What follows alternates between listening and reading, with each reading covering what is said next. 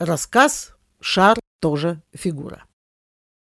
В купе закатились два шара. Один большой – мама, и дочка – шар поменьше. Распихав семь сумок под свою и мою полку, барышни переоблачились в домашнее и начали готовиться к трапезе. На столе, как в мультике, начали появляться колбаса копченая, колбаса вареная, хлеб белый, хлеб черный, чебуреки, пирожки с чем-то, заварные пирожные, конфеты, шоколадки, яблоки, мандарины, виноград и на закуску пол торта. И если вы думаете, что это была выставка достижений народного хозяйства, то вы ошибаетесь. Нет, это был просто ужин. И они начали его есть. Методично, пакет за пакетом, поглощая все, что находилось на столе, запивая приторно-сладким чаем. Чавканье вперемешку с сопением нарушало идеальную тишину купе и мое пошатнувшееся сознание. Через 30 минут застолье подошло к концу. «Ну, хоть пережевывают», — подумала я, и, наконец-таки, смогла углубиться в чтение. Но обрадовалась я рано. Девочка минут через сорок жалобно пробасила.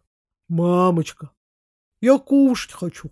Я что-то такая голодная стала». Маман охнула и кинулась по новой накрывать поляну. И трапеза повторилась вновь. Через полтора часа после второго ужина последовал третий. И, как я думала, последний. Но, но нет.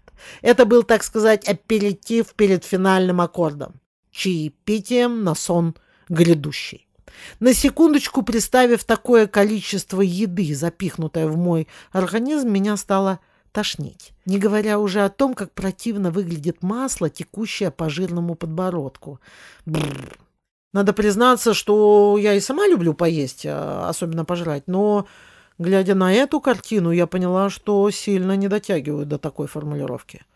Кстати, сегодня, зайдя а, в ресторан гостиницы на обед, Рука привычно потянулась ко всем блюдам шведского стола одновременно и так и зависла на полдороге. Перед глазами отчетливо всплыла картина вчерашнего банкета, и меня как током отбросило от раздачи.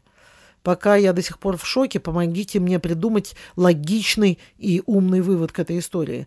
У меня пока не очень получается.